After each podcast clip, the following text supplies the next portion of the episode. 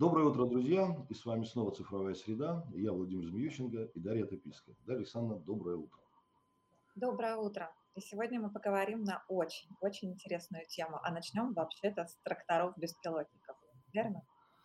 Да, на самом деле, э, когда мы начинаем разговаривать про инновации, технологии 4.0, э, беспилотники и так далее, всем приходят в голову какие-то там техногиганты типа Гугла, Apple, в крайнем случае экосистемы Сбербанка, но э, у нас почему-то традиционно в голове сложилось ощущение, что сельское хозяйство это всегда такая какая-то унылая штука, в которой, в общем, особо ничего не происходит. Но на самом деле это не совсем так. И сегодня мы поговорим о том, что там не так или что там так, с Сергеем Мочаловым, который представляет компанию John Deere. Сергей, здравствуйте. Здравствуйте, коллеги. Добрый день, уважаемые зрители. А, слушайте, ну давайте начнем с информповода, тем более он есть. Вы э, буквально там месяц назад, если я не ошибаюсь, да, запустили некий беспилотник, который делает все сам, пашет, сеет, я не знаю, чем он вообще, что он вообще делает. Расскажите об этом чуть поподробнее. Это полностью автономный, автоматизированный трактор, э, управляющий навесным орудием. В частности, на э, том знаменитом видео был представлен э, почвообрабатывающее, почвообрабатывающее орудие. Соответственно, трактор управляется оператором удаленно, получает задание от оператора и дальше выполняет его, соответственно, полностью сам а оператор лишь следит за тем, чтобы все шло. Ну, то есть, услов, условно говоря, это такая большая машинка на дистанционном управлении. Если говорить грубо, то да. Но это как бы первый шаг к тому, чтобы оператор, в принципе, сидя в своем э, офисе, мог управлять целым парком таких машин. И, э, соответственно, работа производилась бы э, фактически автономно. То есть, э, послушайте, как это звучит вообще. Когда мы говорим про трактора, что приходит в голову? Да? Там, ферма, колхоз, колхозники, трактористы. А образ тракториста, он вполне такой понятный, уже сложившийся Типический, я бы сказал. Да. И сейчас речь идет о том, что а, оператор трактора сидит в офисе, то есть на ферме, в колхозе, в офисе, и управляет большим количеством этих тракторов, вот у меня в голове не укладывается. И э, мы вроде бы привыкли все к тому, что уже звучат беспилотники, автомобили. Э, в новостях очень много про те, тот же Яндекс. Но тут трактор, который, как вы говорите, не, ну, не может даже ни на что ориентироваться в этих полях. Как вообще все это происходит и как, как это удается? Ну, в первую очередь э, это происходит э, благодаря связи трактора со спутниками, то есть он получает линии навигации через спутниковую сеть, и, соответственно, плюсом к этому он должен иметь выход э, в интернет для того, чтобы получать уже какие-то данные для выполнения конкретных команд. То есть э, иметь определенную скорость, например, выглубить орудие на такую-то э, глубину или опустить его. И, соответственно, вот такая последовательность команд приходит к нему посредством интернет-связи, и дальше он, опираясь на сигналы спутника, уже движется, соответственно, по тем или иным линиям. В принципе, машины Яндекса же работают похожим образом. Слушайте, ну вот то, то, о чем вы говорите, это более-менее понятно, но сразу приходит в голову мысль о том, что это, в общем, довольно дорого. Вся эта инфраструктура стоит серьезных денег.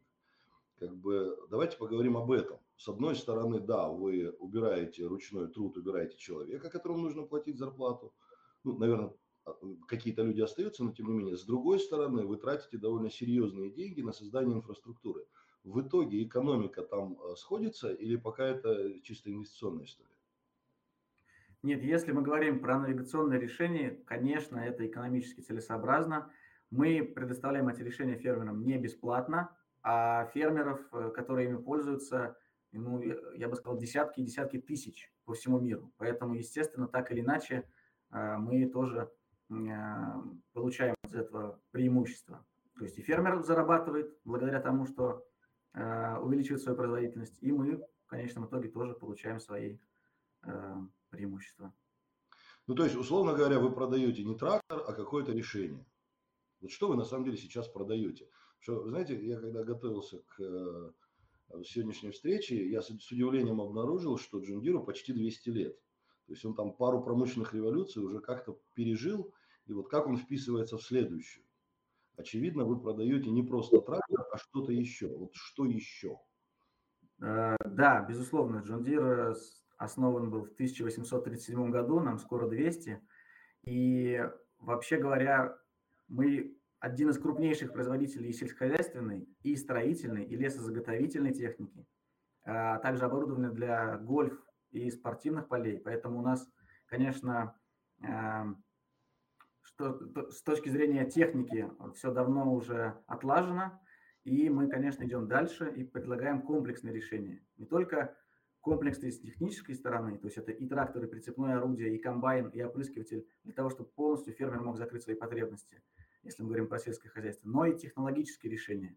То есть это будут решения по автоматизации и, э, так скажем, э, автономизации да, э, в разных сферах. То есть у нас сейчас вот есть полностью автоматический трактор, но до этого были решения по автоматизации, например, а, опрыскивателей, по автоматизации комбайнов, для того, чтобы оператор, хоть и находясь еще в кабине, но уже большую часть функций он отдавал а, машине а, делать автоматически.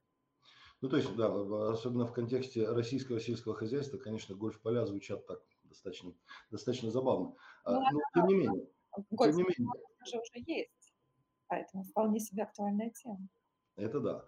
А тем не менее, вот вы приходите к фермеру и говорите там, старик, там, типа, мы Джон Дир, мы там большие, прекрасные и так далее. Вот э, что вы ему продаете? В чем продукт? Вот сложный вопрос. Э, мы продаем и технику, и технологии, которые, соответственно, позволяют этой технике пользоваться максимально эффективно. То есть можно купить просто трактор, а можно купить трактор умный. Или что? Да, причем каждый наш трактор уже сейчас, он уже умный. Дальше, по сути, вопрос только, как мы им будем пользоваться. Мы можем посадить оператора, чтобы он делал все то же самое, что и делали 50 лет назад на тракторе, либо мы его обучим, э, и он будет пользоваться этим с максимальной эффективностью, отдав большую часть своей работы уже на усмотрение компьютеров, э, находящихся внутри этого трактора. Слушайте, а вот интересно, а что больше покупают? Вот вроде как, если ты можешь купить не просто трактор, а еще и сильно умный трактор со всей инфраструктурой, логично купить его. Но я так предполагаю, что это не всегда так. Это не всегда так, но тут я бы сказал, все упирается в, э, в степень возрасте, в первую очередь, в его э, целеустремленность с точки зрения освоения новых технологий и так далее. То есть есть большой пласт еще людей, которые, ну, скажем так, отвергают э, возможности автоматизации, не доверяют э, компьютерам, не доверяют электронике и, грубо говоря, сеют так, как сеяли их деды, или там пашут так, как пахали их деды. Но с приходом новых поколений, то есть приходом их детей в их собственные бизнесы, их внуков, конечно, все больше и больше люди смотрят на цифровизацию, на автоматизацию. Поэтому все Слушайте, больше и больше людей... А если в простых цифрах, вот условно говоря, просто трактор, умный трактор, вот если в простых цифрах, а что он позволяет там сэкономить, заработать, э, в чем, в чем value? Вот можно на нескольких примерах или там на одном примере? Здесь э, сложно привести пример, потому что очень большая разница у разных фермеров. Но давайте возьмем какого-то сферического фермера в вакууме и представим, что он работает без навигации или он работает, например, по навигации. Это самая простая и ну, как бы очевидная технология. Соответственно, если он работает без навигации на каком-то опрыскивателе, в том поле, где культура уже посеяна, одна его ошибка на скорости там 15-20 км в час, и мы замяли рядок культуры. Допустим, это, не знаю, кукуруза. Соответственно, мы потеряли урожай со всего этого рядка, который может быть, ну, в зависимости от того, насколько он помялся, либо совсем потерян, либо частично потерян. И если мы имеем большое поле, особенно если мы имеем большое поле, где не видно горизонта, то оператор может несколько раз сойти с маршрута и подавить э, достаточно большую часть урожая. Мы, например, потеряем 1% урожая с поля.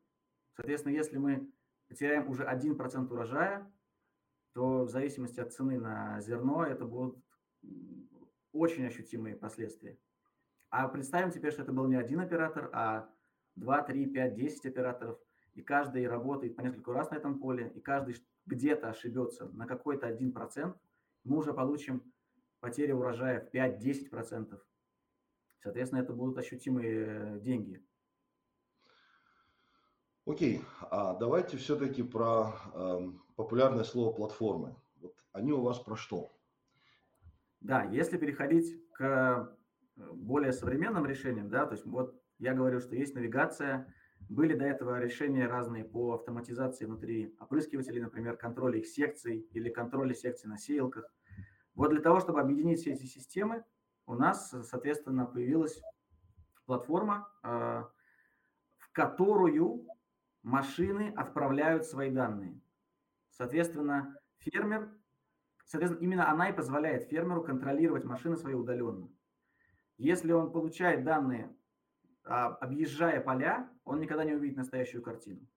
Если он получает данные напрямую с машин, то он может, соответственно, анализировать их и принимать более взвешенные э, решения.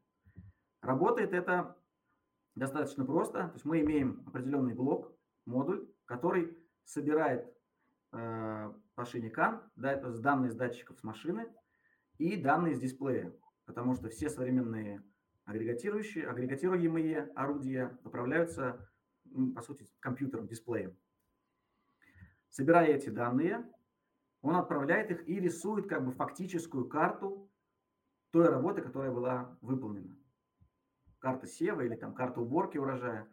Соответственно, на эти данные уже фермер может опираться с высокой точностью и с надежностью, что эти данные действительно правдивые. А, ну, что, что, что они ему дают? Что они оптимизируют, что они там, какое, как, какое новое качество они им добавляют? То есть они более... Здесь сразу, да?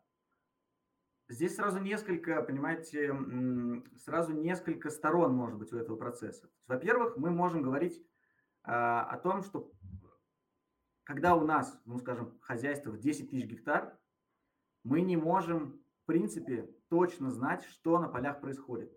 Возможно, прошел ливень, и у нас культура уже полегла, и мы отправили оператора туда ехать, соответственно, не зная о том, что, э, собственно, там работать-то нельзя.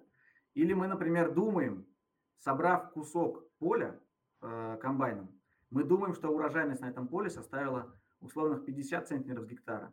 А потом комбайн проезжает на, на вторую половину поля, а там урожайность 20 центнеров с гектара. Соответственно, фермер надеялся на одни деньги в конце своего сезона, а получил совсем другие, совсем другой результат. То есть именно э, процесс быстрого реагирования на фактические изменения в поле позволяет фермеру э, добиваться лучших результатов. Другое дело, если мы имеем, опять же, как вы сказали, у вас есть стереотипное мнение там, о том, как работают фермеры, какие сейчас операторы – Э, и как вообще сложно с э, хорошими кадрами в сельском хозяйстве. Представьте, что у нас есть профессиональный агроном, который знает точную норму внесения или сева для этого поля. И он говорит оператору сделать это вот именно так, но оператор в силу своей, может быть, безответственности, может быть, малограмотности в управлении с умными машинами, что-то не, не так настроил, выбрал не ту норму, выбрал не тот режим работы. Соответственно, агроном узнает об этом когда? Только когда уже пойдет уборка через там, три месяца, потому что он не будет контролировать и объезжать каждое поле. Но если машина будет сообщать агроному напрямую о том, как работа действительно выполнялась, соответственно, он избежит колоссального количества ошибок. Слушайте, ну это мой следующий вопрос про человеческий фактор. Владимир Анатольевич знает, как я люблю такие вопросы задавать. А, действительно стереотип существует. Я уверена, что а, он уже не, не, не совсем соответствует действительности, но так или иначе вы сталкиваетесь с этим каждый день, когда а, продаете свою платформу, свои решения и свои умные трактора, и наверняка вам приходится преодолевать сопротивление изменениям у ваших, вашей целевой аудитории. Понятно, что новые поколения, приходящие на смену, они уже более цифровые, более диджитализованные, да, им проще воспринимать такие умные системы и машины. А что делать с, с классическими такими фермерами? А как вы с ними работаете? а, какой у них уровень в принципе цифровой зрелости, есть ли он у нас, и как-то вы меряете его или нет, как вы с людьми работаете? Ну, это очень такой общий вопрос. То есть у нас очень разные фермеры, очень разные. То есть есть э, э, крупные холдинги, некоторые из наших крупных холдингов, которые уже не просто пользуются всеми технологиями, которые мы предоставляем, но еще и запрашивают что-то более современное. Они хотят доработать уже имеющиеся, чтобы мы под них как-то кастомизировали да, какой-то из наших продуктов. В то же время есть достаточно крупные хозяйства, которые действительно э, не готовы к восприятию э, каких-то автоматизированных решений или цифровых решений. Но с такими э, мы работаем чаще всего, конечно, на основании э, живых примеров их соседей или э, живых примеров э, других фермеров. То есть у нас есть практика, когда мы возим клиентов в другие страны для обмена опытом, а, либо возим внутри страны к более передовым клиентам. Соответственно, те могут поделиться своими результатами после использования, ну, в сравнении, да, используя или не используя более точные и цифровые системы. Слушайте, так круто. Ну, вообще, у меня просто картинка рассыпалась и собирается заново. То есть есть такие а, сельскохозяйственные холдинги, крупные предприятия, которые вас стимулируют, чтобы вы э, переизобретали все свои системы, делали их все более инновационным, то есть им уже недостаточно а, того, что существует на рынке. Настолько прогрессивное у нас сельское хозяйство в стране. Э, да, я, наверное, не буду называть сейчас эти холдинги, но поверьте, они есть. Поэтому, так сказать, надежда на светлое будущее у нас определенно есть в этом смысле. Эм, и мы в этом смысле, то есть наша платформа, наша платформа, она полностью открыта. Настолько открыта, что каждый клиент, имея свой аккаунт внутри и свои данные, они, он может, э, ну, обратившись в нашу поддержку, запросить для себя э, доступ к программному коду, то есть чтобы данные забирать, например, в какое-то свое решение, в другие платформы, я не знаю, в 1С, в SAP, какие-то системы управления хозяйством он может подтягивать данные, которые приходят с его машин, напрямую в свою систему. Либо соединить нашу систему с какой-то еще одной разработкой. Такие тоже компании сейчас есть. То есть в целом же платформ достаточно много разных существует на сегодняшний момент.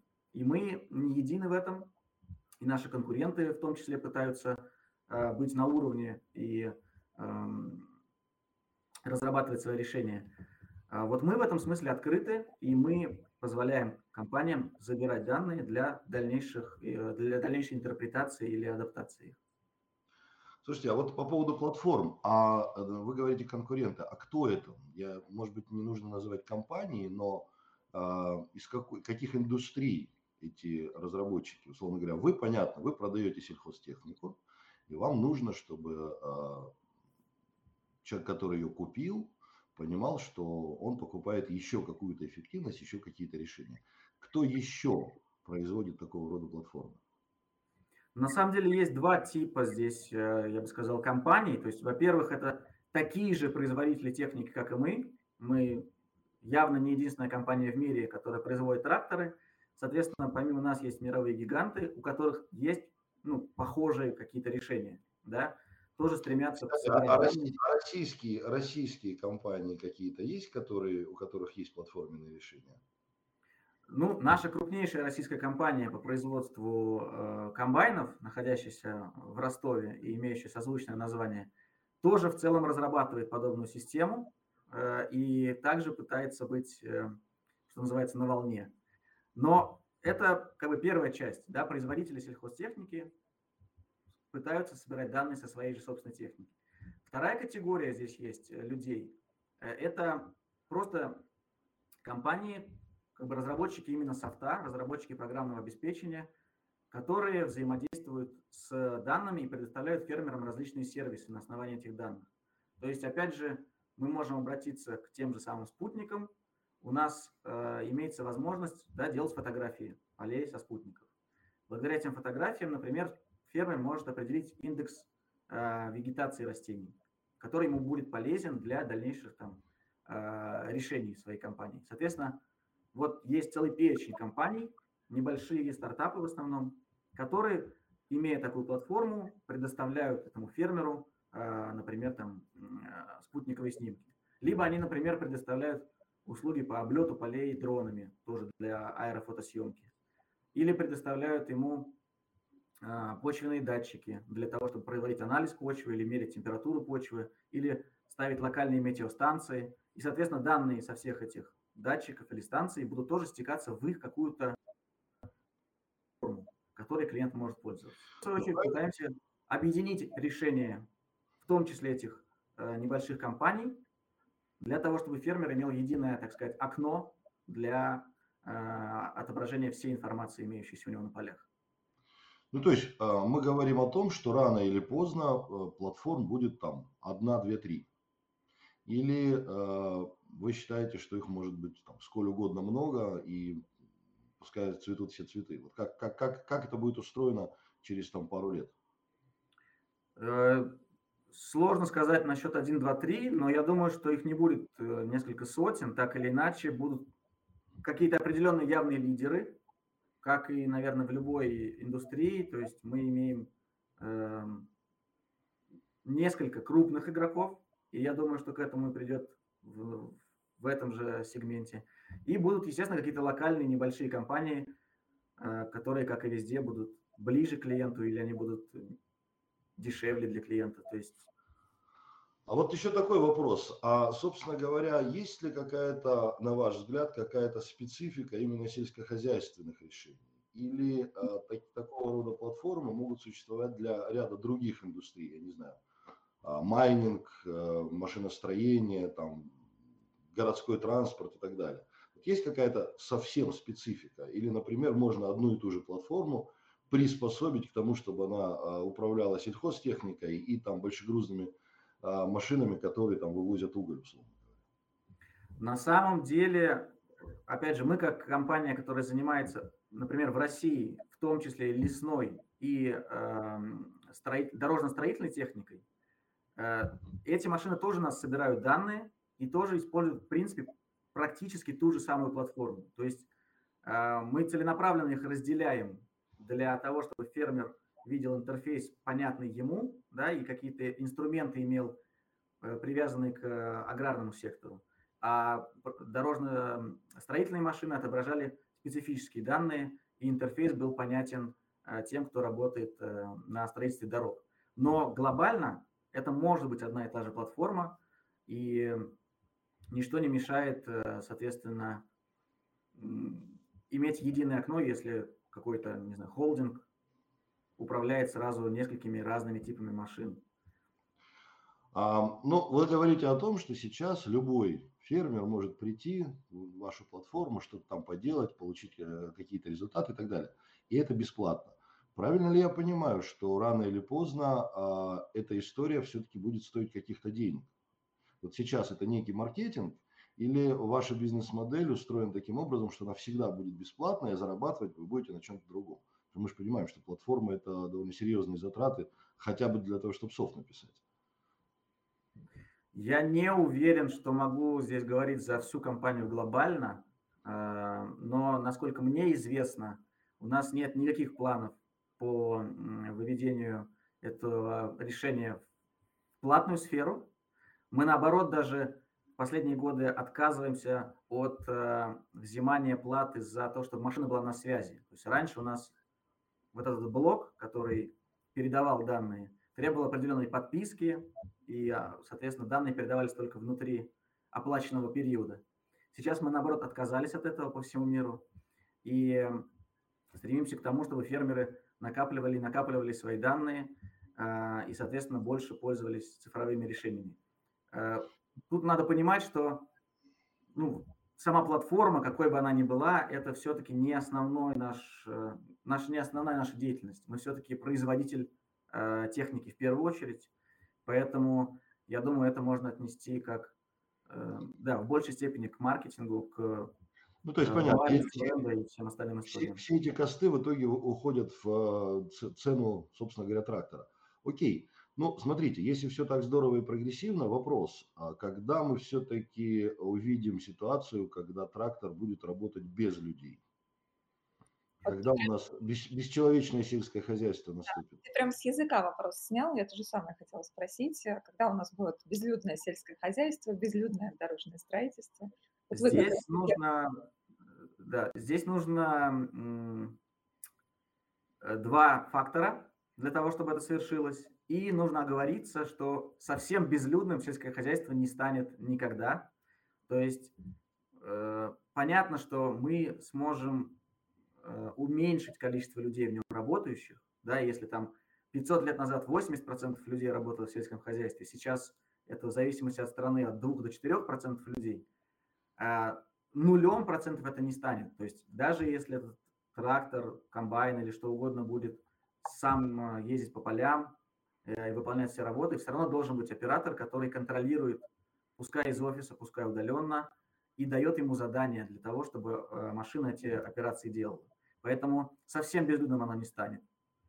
Но отвечая на вопрос, здесь нужно два фактора, как я уже сказал. Во-первых, это как раз инфраструктура, то есть вот эта платформа, которая собирает данные, она рисует карты полей, рисует навигационные линии, Э, хранит в себе данные о том, какое задание этой машине сделать. Если этой платформы не будет, трактор просто не будет знать, что и где ему выполнять. Э, поэтому как раз чем раньше фермеры по всему миру э, внесут, так скажем, свои данные, создадут цифровые версии своих ферм, тем раньше эти машины смогут на них работать. Ну и второй, конечно, фактор – это законодательная база. То есть на сегодняшний день ни в одной стране Европы такого рода трактор без оператора вообще не может, не имеет права работать на полях. Поэтому этот фактор от нас не зависит, и мы только можем ждать, когда это произойдет. А в Штатах уже может? А, в Штатах разное законодательство от штата к штату, да, и вот в некоторых штатах а, у фермеров на их частной территории, то есть если поле и находится именно в его частной собственности, то он имеет право, в принципе, да, ездить там как угодно и в беспилотной версии в том числе. Окей, но все-таки ваш прогноз, когда мы будем менять законодательство? Я могу лишь надеяться, а не прогнозировать, и надеюсь, что мы э, сможем увидеть подобного рода машины в России в течение 5-7 лет. Мне кажется, звучит оптимистично. Да, я в целом оптимист, поэтому надеюсь, что до 30 -го года э, мы такое увидим. Владимир Анатольевич, я предлагаю на этой оптимистичной ноте а, завершать нашу беседу. Мне кажется, да, мы сейчас, то есть наша фантазия может э, завести нас в какие-то очень серьезные дебри. Слушайте, ну здорово, интересно. Спасибо вам большое. Будем надеяться, что автоматизация и индустрия 4.0 поможет нам, э, скажем так, пользоваться э, продуктами сельского хозяйства дешевле и лучше. Спасибо, было интересно. Спасибо большое, Сергей. И, Спасибо. И я надеюсь, что мы не последний раз встречаемся. Обязательно обсудим что-нибудь еще. Спасибо.